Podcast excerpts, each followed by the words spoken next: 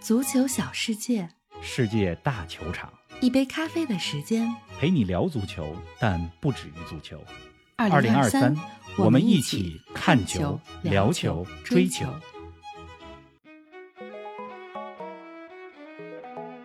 曼市德比，曼联三球完败，梦剧场变成梦魇剧场。滕哈格还是曼联复兴的最合适人选吗？西班牙国家德比，皇马逆转巴萨，贝林厄姆闪耀全场。未来十年的国际足坛将迎来哈贝姆时代吗？二零二三金球奖即将出炉，梅西能否拿到第八座金球？上海海港夺得中超冠军，中国女足即将迎来奥运出线关键战。更多精彩内容尽在本期足球咖啡馆。听众朋友们，大家好，欢迎来到今天的节目。王老师你好啊，从曼市德比比赛结束到咱们录音有七八个小时了吧？心情恢复的怎么样啊？林子豪，听众朋友们，大家好！嗯你觉得我这心情恢复怎么 样？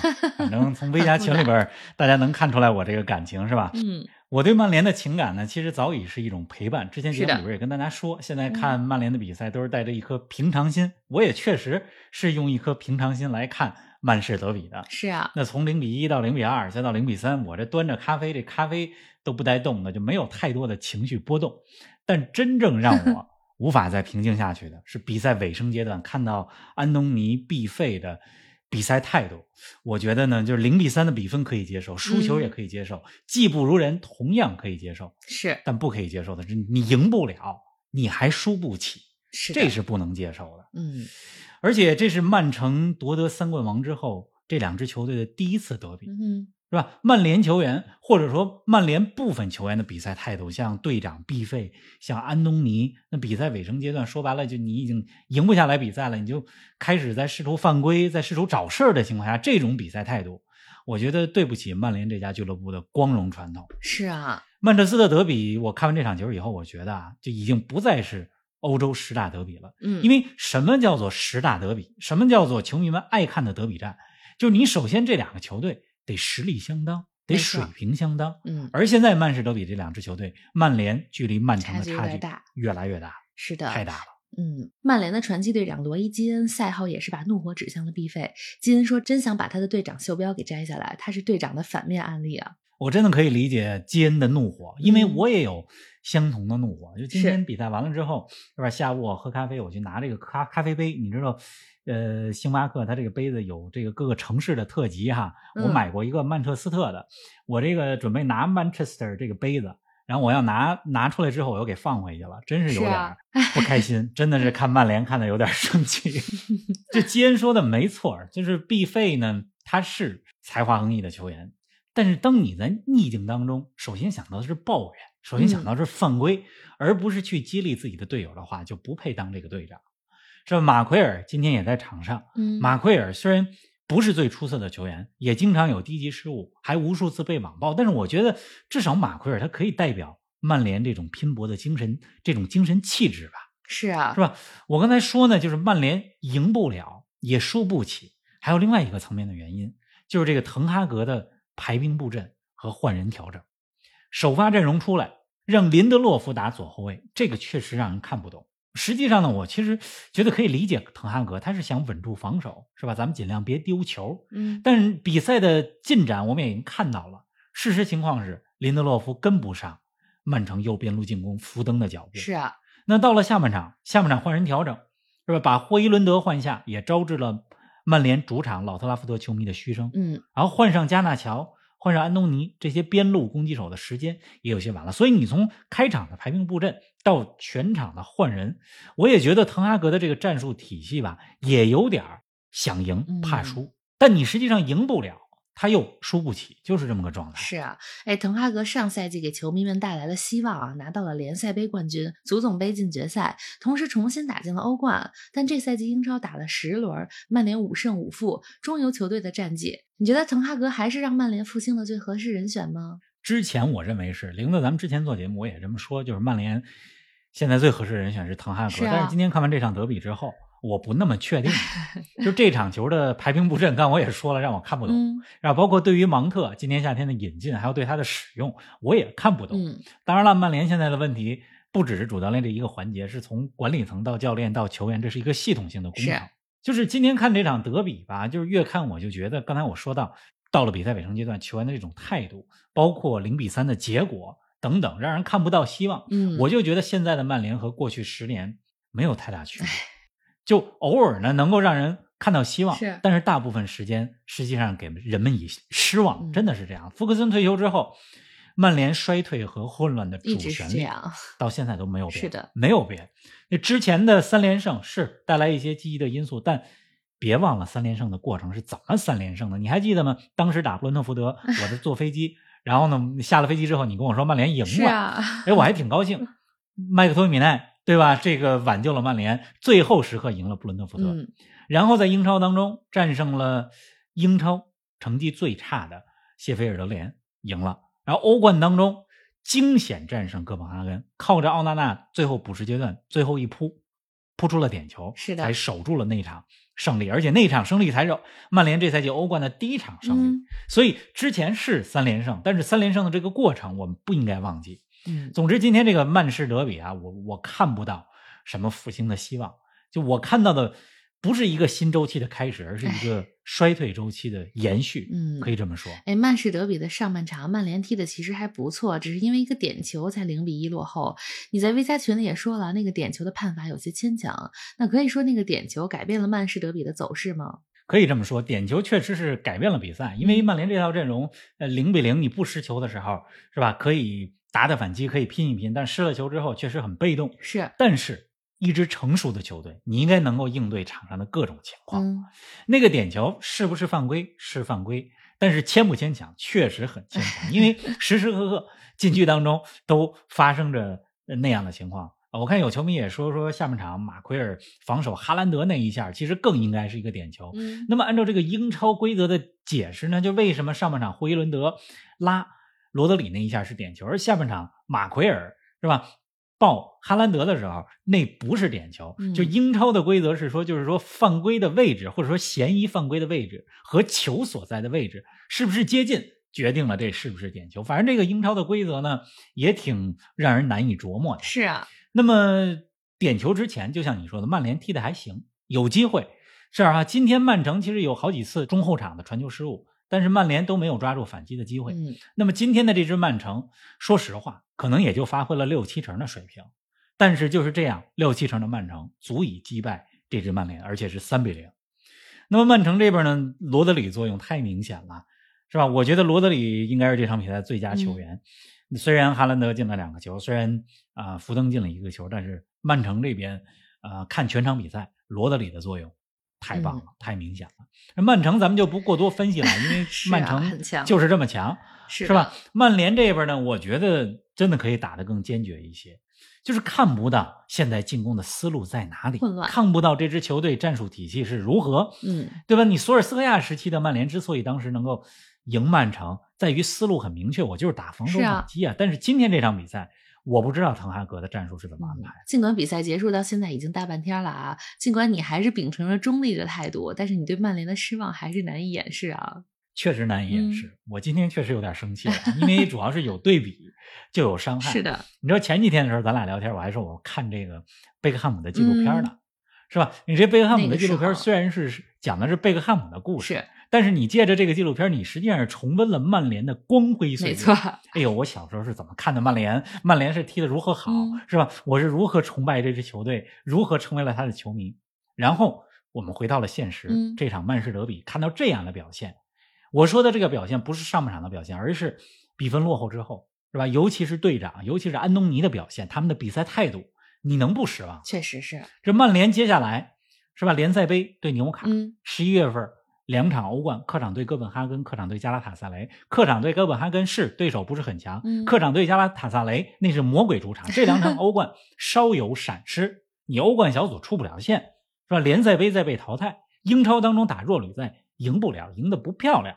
那么滕哈格的帅位就会有不动稳摇，了，是啊，真的是这样。嗯，对，我总之呢，就是谢谢咱们这个球迷 V 加群 里边的这个嗯大伙都儿很对我的关心安慰吧。我看大家都在安慰我，是的吧？最近呢，我看也有些朋友听友在问怎么进咱们足咖的粉丝群啊。其实很简单，我们的粉丝群呢是在微博这个嗯平台没上，错，大家在微博上搜索“足球咖啡馆”，进到我们这个主页足球咖啡馆”嗯主页是吧？看到这个博主精选，博主精选这几个字儿呢，稍微有点小，大家得找一下，然后大家点进去就能注册可以成订为阅离家成会功。员，而是且我的们现在还在进行限时的六点八折的优惠。咱哎呀们，这个曼市德比嗯换说个太说多了，说吧你说换个话题，换个 话题，换是个啊说说西班牙国家德比吧。对啊，对于周六这场西班牙国家德比的评论啊，无外乎如何夸奖贝林厄姆。来听听你对贝林的评语。嗯，其实就是两句话。嗯第一个呢，就是贝林厄姆可以主宰西班牙国家德比十年的时间，嗯，这是第一句话。第二句话，我想说的是，他已经是二零二四年明年金球奖的最热门人选了。是啊，咱们先来说第一句话，嗯就是为什么我说按照这样的状态，他可以主宰国家德比十年的时间嗯，呢？为什么呢？就是之前咱们上一期节目里边呢，其实也是是问过大家这么一个互动话题，对吧？国家德比是属于老将 的还是属于小将的？但你从皇马二比一赢巴萨这场比赛，你能看到他终究还是属于小将的。是啊，贝林厄姆如果能够效力皇马十年，按照现在这个状态，他都将一直是国家德比的嗯主宰者。长江后浪推前浪，你看莫德里奇在国家德比当中是吧？现在的位置也是替补的位置，没错儿。那么巴萨这边呢，进球的是京多安。嗯，郭老师，京多安在这场比赛当中表现的真是好，是吧？在中场的这种承上启下衔接的作用，嗯，嗯，非常非常的棒。是但同时不可忽略的是，巴萨这边的小将，上期节目里边咱们也重点说过的。费尔明·洛佩斯嗯表现的很出色，这场比赛又打了一个门柱吧？这费尔是明啊，洛佩斯特别爱打门柱，啊运气不佳。那昨天呢，我也看到了一个数据，嗯说这个京多安进球之后啊，就是三十三岁的京多安是二十一世纪巴萨在西班牙国家德比当中进球第二年长的球员。就是你从这个数据，你就能看出来，国家德比是属于小将。没错儿。贝林厄姆今年才二十岁，对啊，是吧？前途无量。您正在收听的是《足球咖啡馆》，一杯咖啡的时间陪你聊足球，但不止于足球。我们是一档观点独立、内容原创的播客。您对我们最大的支持就是将足咖分享给更多的朋友，同时欢迎订阅我们的 V 加计划。微博搜索“足球咖啡馆”，成为 V 加订阅会员，尽享五大专属福利，加入粉丝群与冯老师聊球，云喝一杯新鲜调制的零子咖啡，观看来自比赛现场的专属视频，参与直播互动，还有机会对话世界知名俱乐部。二零二三，我们一起看球、聊球、追球。哎，刚才你说贝林厄姆是二零二四年金球奖的最热门人选，这二零二三年金球奖还没颁出呢，你就开始预测二零二四了。 这二零二三年的金球奖应该是在北京时间的周二凌晨，是的是吧？公布。我估计有一些球迷啊，有一些听友听到咱们节目的时候，如果您是周二听，这个梅西是不是会拿到第八座金球奖、嗯已经揭晓 了？是，我之前呢也一直认为这是没有悬念的，是吧？世界杯冠军成员、世界杯冠军队长梅西嗯会当选，嗯，但是昨天、啊、怎么呢？这个主办方法国足球的主主编叫文森特·加西亚，嗯他接受采访的时候说呢，他说这个金球奖啊，今年很接近啊，前几名非常接近哟。我不知道他是真的很接近，制造还是故弄悬念 玄虚，是吧？然后他还说什么呢？他说这个啊、个人表现是首要考虑。啊这句话是来回应是说世界杯年，那世界杯冠军队成员势必是金球奖。反正他说了这一番话，好像你说就是可能也是有意无意的吧，把人们的目光再次聚焦到了，哎，梅西会不会拿到第八座金球奖这个问题上。说白了就是让大家都看这个直播呗。 是啊，那么嗯我还是认为应该是梅西，我也觉得因是。为世界杯的冠军、嗯这个说服力太强了，是吧？也因为呢，就是他在今年夏天转会到妈咪国际之后，是吧？在北美联赛杯一个人挑起了整支球队，嗯拿到了北美联赛杯的冠军，而且给足球新大陆北美带来了这种轰动性的效应。没错我觉得诸多因素吧，呃，应该是梅西。嗯，啊，这哈兰德之后还有机会那是嘛还年是吧轻嘛，是 的， 对，那刚才你说到二零二四年的金球奖，嗯这贝林厄姆按照现在的这种表现，嗯，我觉得贝林厄姆是二零二四年金球奖最最热热门门的的人选。嗯但是昨天我在微加群里边也说了，是吧？英格兰在二零二四年欧洲杯上的表现，会是贝林厄姆明年能不能拿到金球奖的最关键的因素嗯之一。大家都说贝林厄姆这个天花板究竟有多高啊？是啊是，吧？那么我觉得呢，就是贝林厄姆、哈兰德、姆巴佩，是吧？刚才你也说到了，这叫什么哈 贝姆主是啊这三个人可以主宰未来十年的国际足坛。就之前呢，大家可能都忽略贝林厄姆，啊，总讲说梅罗时代之后是哈姆时代，嗯啊加一个贝字儿，哈 贝姆、啊是贝林厄姆，他今年才二十岁，按照这样的状态，真的是前途无量。再说一遍，嗯，哎，咱们回到西甲和国家德比上啊，皇马二比一逆转巴萨之后，目前在积分榜上领先巴萨四分。我知道这赛季刚打了三分之一不到啊，但在皇马和巴萨的冠军争夺战当中，你更看好谁嗯呢？我呀，我更看好黑马赫罗纳呀，哟，赫罗纳又赢球了嗯，是吧？ 现在也是并列在榜首啊，也是，而且马竞今天凌晨二比一战胜阿拉维斯之后，也进入了现在榜首冠军的争夺行列嗯当中。就如果你就皇马和巴萨来说啊，就是我觉得国家德比礼拜六晚上的一场比赛是一个很好的缩影，嗯很好的总结了两支球队的特点。就巴萨呢过程踢得更好，尤其是上半场，但是皇马是一支什么呢？善于抓瞬间的球队。是啊，皇马从前从欧冠的比赛是吧，到西甲是吧，到这场国家德比，就关键先生更多了。嗯贝林厄姆来了之后，关键先生又多了一位，是吧？所以如果说皇马和巴萨这么五五开争冠的话，因为贝林厄姆，我会更更看好好皇马。皇马十三场十三球啊，是吧？十三场比赛十三个球，而且多次奉献绝杀。如果是其他球员，我可能会说状态总归是有起伏的，有高嗯有低。但是贝林厄姆很他稳不一定般，，是的。哎，咱们说了周末的两场超级德比啊，也说了金球奖，该说说中国足球啦。本周三十一月一号晚上，中国女足将对阵韩国。我们的铿锵玫瑰能否出现在二零二四年巴黎奥运会的赛场上，就看这场与韩国的生死战了。中国女足前几天一比二先输给了朝鲜，嗯然后昨天三比零战胜了泰国。是，的，目前在这个预选赛小组赛当中，四支球队里边，他们排在第三位。中国女足要想小组出线，只有战胜韩国，而且赢球的情况下，还得和另外两个小组的小组第二、嗯，比较积分和净胜球。是这个奥运会的女足啊，就是决赛阶段，就是在巴黎是吧？奥运会的这个女足比赛当中，只有十二个队，嗯她这十二个队亚洲只有两个名额。啊，而现在中国女足踢的这个比赛呢，是预选赛的第二阶段比赛，就第二阶段只有四个队能进入第三阶段，是的，就明年应该是二月份吧，四个队最终决出两个队。嗯，那你中国女足要想进入下一阶段的预选赛，必须得赢韩国，嗯，而且赢了球之后还得跟其他对手比净胜球。但是我看了一下另外两个小组，中国女足只要战胜韩国，大概率事件还是能够出现到有戏下一是轮的的。对，那么就这一场球，十一月一号晚上对韩国的这场球，我觉得应该是未来两三年中国女足最重要的一场比赛了，啊，因为女足啊，它的奥运会和女足世界杯是同样重要，嗯不像男足确实吧？是男足最重要的是世界杯，没错，奥运会没法比，而且奥嗯奥运会是国奥队的比赛，女足奥运会非常重要。而且对于中国女足来讲，一九九六年自从有女足这个项目之后，是吧？中国女足只缺席过一届奥运会，那就是二零一二年的伦敦奥运会。嗯所以，我觉得礼拜三这场比赛对女足竞技层面来讲是最重要的，同时这对于整个女足的这个行业啊都是很关键的一场比赛。确，实是，啊这是女足。大家要关注一下。哎，说到国内足球啊，昨天晚上中超是吧？ 上海海港对中超，准确来讲是昨天下午，嗯，上海海港一比一战平山东之后，拿到了中超的冠军。呃，恭喜海港啊！其实现在的中超哈、啊我真不是最关心谁拿冠军，关心什么呢？而是关心两个事儿。嗯，一个事儿呢，就是现在中超的这十六个队，是吧？十四个球队，再加上从中甲升上来两个球队，就是明年这十六个队，按照成绩排列的十六个队，是不是能都别出问题？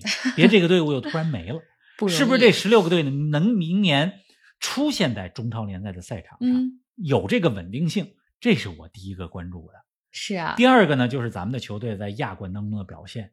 没错，上海海港今年拿到中超联赛的冠军，但是我相信很多中立的球迷，包括上海海港自己的球迷，今年记住这一年，可能也不会忘了。今年夏天是吧？前几个月的时候，海港主场二比三输给巴吞联，嗯，没有能够进亚冠小组赛那场比赛，咱们还说过一期节目，是的，对吧？所以我觉得衡量中超水准，亚冠永远是一个标尺，就是中超球队在亚冠能不能今年这赛季走得远一些。嗯，而且呢，其实北美就是世界各地现在都在关注亚冠了，都开始你看北美看了那天我开电视看，也在转播亚冠的小组赛了。嗯前几年我这有转播淘汰赛，但我一看关注也度转高播了小组赛了。是的，对呀、有沙特联赛的这些球星是吧？有有这个 C 罗，有本泽马，嗯世界各地都在转亚冠的联赛。其实这对于中国球队也是一个好消息，确实是因为亚冠的知名度、关注度高了，是吧？如果你能在这项赛事当中走得远一些，那终归是对中国足球有好处有。好处，是的。哎，咱们再把话题啊回到国际足球。周末的欧洲五大联赛上演了多个世界波进球啊，凯恩的世界波吊射，还有大巴黎小将扎伊尔埃梅里的远射世界波都挺漂亮的。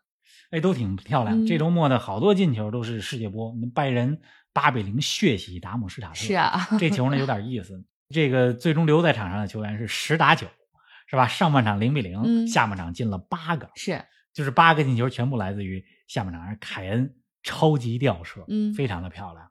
那么刚才你说大巴黎对吧？大巴黎三比二战胜布雷斯特的比赛当中，小将扎伊尔埃梅里也是世界波，嗯，而且那届那脚世界波呢是势大力沉，真的是像炮弹一 样钻进了球网。那么这场比赛，埃梅里进球之后，是吧？姆巴佩双响是进了的两个球，嗯大巴黎呢三比二客场赢了布雷斯特。但是这个大巴黎和拜仁哈、就是虽然最近状态都不错，但你会发现就是这两个队都不是各自联赛的领头还羊，真是， 因为德甲那边儿，德甲的领头羊勒沃库森，嗯勒沃库森已经各项赛事八连胜了，德甲八胜一平，这赛季是不败，领跑积分榜。没错儿。而法甲那边呢，现在的领头羊十轮过后是尼斯，嗯，是吧？而且尼斯呢，在之前比赛当中和大巴黎直接对话当中是赢过大巴黎的。这个尼斯呢，咱们多说两句。好啊啊，尼斯挺有意思的，就这十场比赛他进了十一个球，就平均每场比赛大概才只进一个球，但是他只丢了四个球。是啊，是靠着出色的防守领跑积分榜，而且尼斯的主教练是三十四岁的意大利少帅法廖利，嗯，法廖利呢才三十四岁，绝对是未来的名 帅胚子。而且呢，就这名主教练，尼斯的主教练比他们球队的队长还要年轻六岁。而尼斯的队长是谁呢？说出这个名字，可能很多球迷也很熟悉。巴西的后卫丹特，嗯曾经效力于拜仁的丹特，今年四十岁了，现在是尼斯的队长，比他们的教练大六岁还。啊真 是。哎呀，咱们今儿说了不少啊。这期节目结束之前，还有什么要说说的吗？咱们说两个场外的事儿吧。嗯，都是不太好的事儿。那么也是北京时间今天凌晨的法甲比赛啊，还没进行，就马赛和里昂的比赛，客队里昂的大巴被马赛球迷攻击，有，就到了什么程度呢？大巴的玻璃给碎了，而且呢，里昂的主教练被马赛球迷扔进来的东西，因为砸玻璃嘛，玻璃嗯就扎到了脑袋，是，头破血流。嗯而里昂现在主教练是谁呢？意大利曾经的知名球星格罗索，嗯伟大的左后卫佐格罗索，是啊他现在是里昂的主教练，这是一个事儿。哎呦，希望格罗索早日康复吧。而是且啊嗯这场比赛被取消了，择日再赛，这是第一个事儿。第二个呢？第二个大家也有所耳闻了嘛，这个利物浦的知名球星路易斯·迪亚斯，啊、哥伦比亚人，他的父母在哥伦比亚被绑架，嗯，那么截至咱们录音的时候呢，就母亲被救出来了，父亲呢好像还没有被救出来。希望一切平安吧。这嗯个世界各种上真事的是端有不断啊很多很多不太平的事情。是的那么利物浦三比零战胜诺丁汉森林的比赛当中，也有温暖的一幕。嗯，呃，当利物浦打进第一个球，应该是迪奥戈·若塔进球之后，来到替补席，替补席上利物浦门将，呃，这个替补门将是吧？这个阿德里安给他这个迪亚斯的球衣，所以这个若塔举起来了七号迪亚斯的球衣，嗯也意思是全场的球迷还有全世界热爱足球的人都祝福迪亚斯的父亲能够赶紧被是哎平安的救出来。是的，嗯。哎呀，新的一周啊，希望大家都平安顺利，也祝即将迎来奥运出现关键战的中国女足周三加油！咱们下期节目不见不散。好，大家一周顺利，下期节目不见不散。